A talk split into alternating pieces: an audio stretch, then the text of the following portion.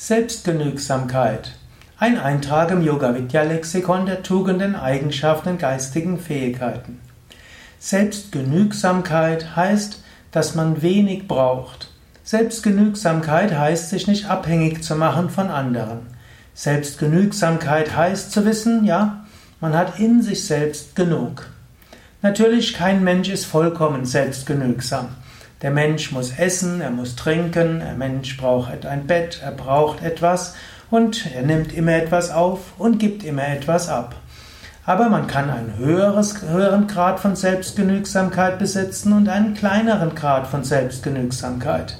Jemand mit hohem Grad von Selbstgenügsamkeit macht sich wenig abhängig von anderen. Er ist zufrieden mit einfachem Essen, er ist zufrieden mit einem einfachen Bett. Er ist zufrieden mit Wasser und braucht nicht komplizierte Sachen. Er ist zufrieden mit einfacher Kleidung. Hm, das ist ein hoher Grad von Selbstgenügsamkeit. Also wenig Ansprüche zu haben, wenig Wünsche zu haben, das ist ein Teil der Selbstgenügsamkeit. Selbstgenügsamkeit darüber hinaus heißt auch, man ist nicht so abhängig von anderen Menschen. Es gibt manche, die brauchen ständig Anerkennung von anderen, die brauchen das Lob von anderen. Sie wollen ständig irgendwo von anderen gesehen werden und wenn sie das nicht bekommen, dann sind sie ausgesprochen unzufrieden. Selbstgenügsamkeit heißt, bewusst zu sein, ich bin in mir selbst zufrieden.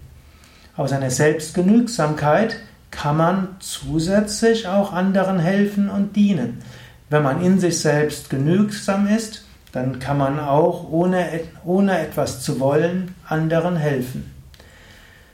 Selbstgenügsamkeit war ein Ideal der sogenannten Stoiker. Die Stoa ist eine alte griechisch-römische Lebensphilosophie, die verschiedene Grundsätze hat. Und einer der Grundsätze der Stoa war, mache dein Glück nicht abhängig von dem, was nicht in deinen Händen ist was heißen soll, was auch immer nicht in deinen Händen ist, das sollte nicht dein Glücksgefühl stören oder beeinflussen. Sei selbstgenügsam, erfahre Glück in dir selbst, erfahre Freude in dir selbst und erfahre in dir selbst Gelassenheit. Alles, was nicht in deiner Macht ist, das nimm hin, lerne es zu tragen und mehr nicht. Zweites Ideal der Stoiker war auch, Tue das, was nötig ist. Tue das, was das größtmögliche Gute bewirkt. Das sei dein Motiv deines Handelns. Mache nicht zum Motiv deines Handelns nur, was kriege ich davon und was bekomme ich davon. Also zwei Hauptprinzipien dieser Lebensphilosophie, die die Selbstgenügsamkeit äh, sehr geschätzt hat, sie aber einen sehr hohen Podest geführt hat. Also als erstes, Mach dein Glück nicht abhängig von dem, was nicht in deiner Hand ist. Und das Zweite ist, tue das, was notwendig ist, tue deine Aufgabe und deine Pflicht, unabhängig davon, ob du dafür Anerkennung bekommst oder nicht, unabhängig davon, ob du es magst oder nicht. Tu das, was das größtmögliche Gute ist.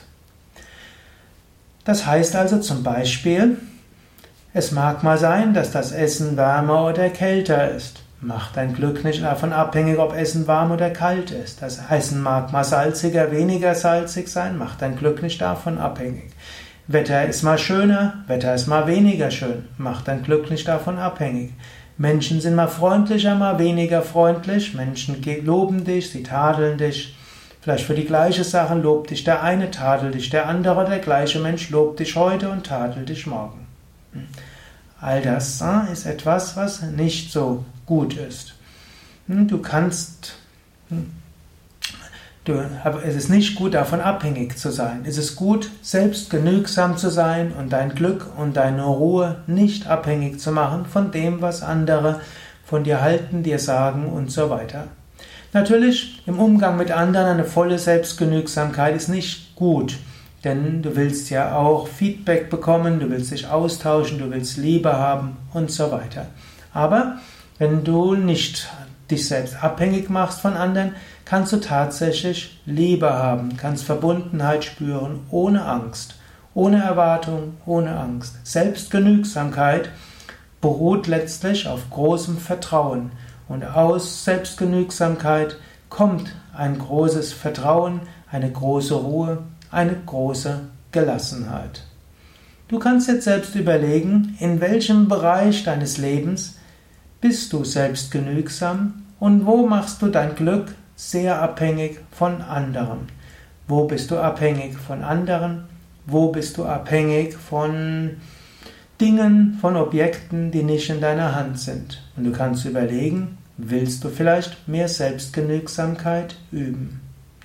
Aber überlege auch, ob du vielleicht, wenn du Selbstgenügsamkeit sehr stark geübt hast, vielleicht dich zu sehr abgekapselt hast von anderen Menschen. Vielleicht bist du dadurch kühl geworden. Dann brauchst du vielleicht wieder etwas mehr Wärme, Herzlichkeit, Liebe und Verbundenheit. Das waren einige Gedanken zum Thema Selbstgenügsamkeit. Ähnliche Themen sind ja tatsächlich Stoizismus.